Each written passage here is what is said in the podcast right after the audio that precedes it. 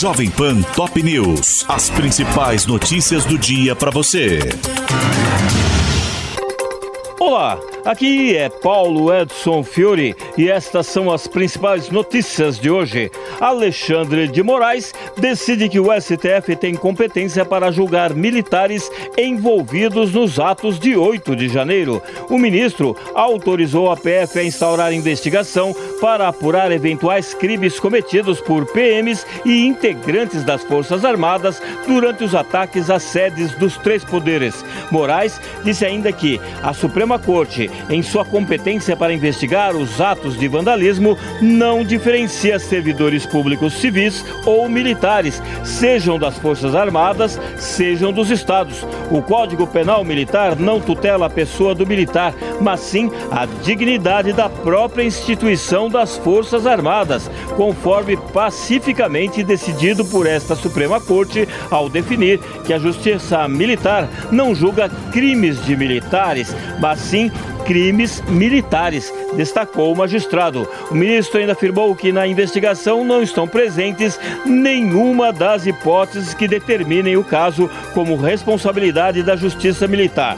Ontem, ainda, a PGR pediu ao Supremo que mantenha a prisão preventiva de Anderson Torres. No parecer, o subprocurador Carlos Frederico Santos disse que a minuta golpista achada na casa do ex-ministro não seria inutilizada, como ele afirmou, e que a detenção é necessária devido ao risco de ocultação ou destruição de provas. Governo Lula decide pela volta da cobrança de impostos sobre os combustíveis. O anúncio foi feito nesta segunda-feira pelo Ministério da Fazenda, que não detalhou as alíquotas, mas adiantou que os percentuais serão maiores para a gasolina e menores para o etanol. O ministro Fernando Haddad afirmou que a Petrobras pode reduzir os preços para compensar a reoneração dos combustíveis. Haddad, que se reúne hoje com o presidente Lula para decidir as tarifas a serem aplicadas, afirmou que a atual política de correções da empresa tem um colchão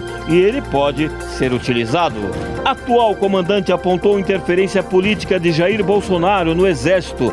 Dias antes de ser nomeado por Lula, o general Tomás Miguel Ribeiro Paiva afirmou aos subordinados que o ex-presidente tentou instrumentalizar a força e chamou os invasores dos poderes de malucos e vândalos. Em uma palestra no Comando Militar do Sudeste, o general afirmou que uma tentativa de golpe resultaria em sangue na rua e transformaria o Brasil em um párea internacional.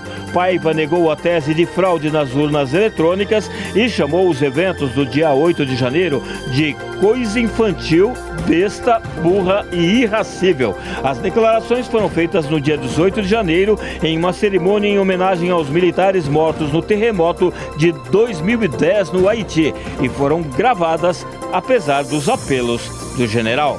Ministério da Educação abre inscrições para o ProUni. Interessados têm até o final da noite da próxima sexta-feira para se candidatar a bolsas de estudo de até 100% em universidades privadas do país.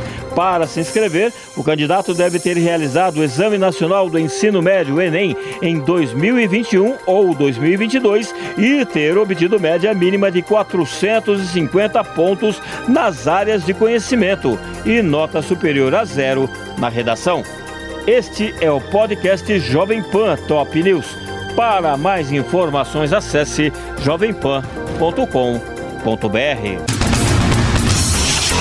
Jovem Pan Top News. As principais notícias do dia para você.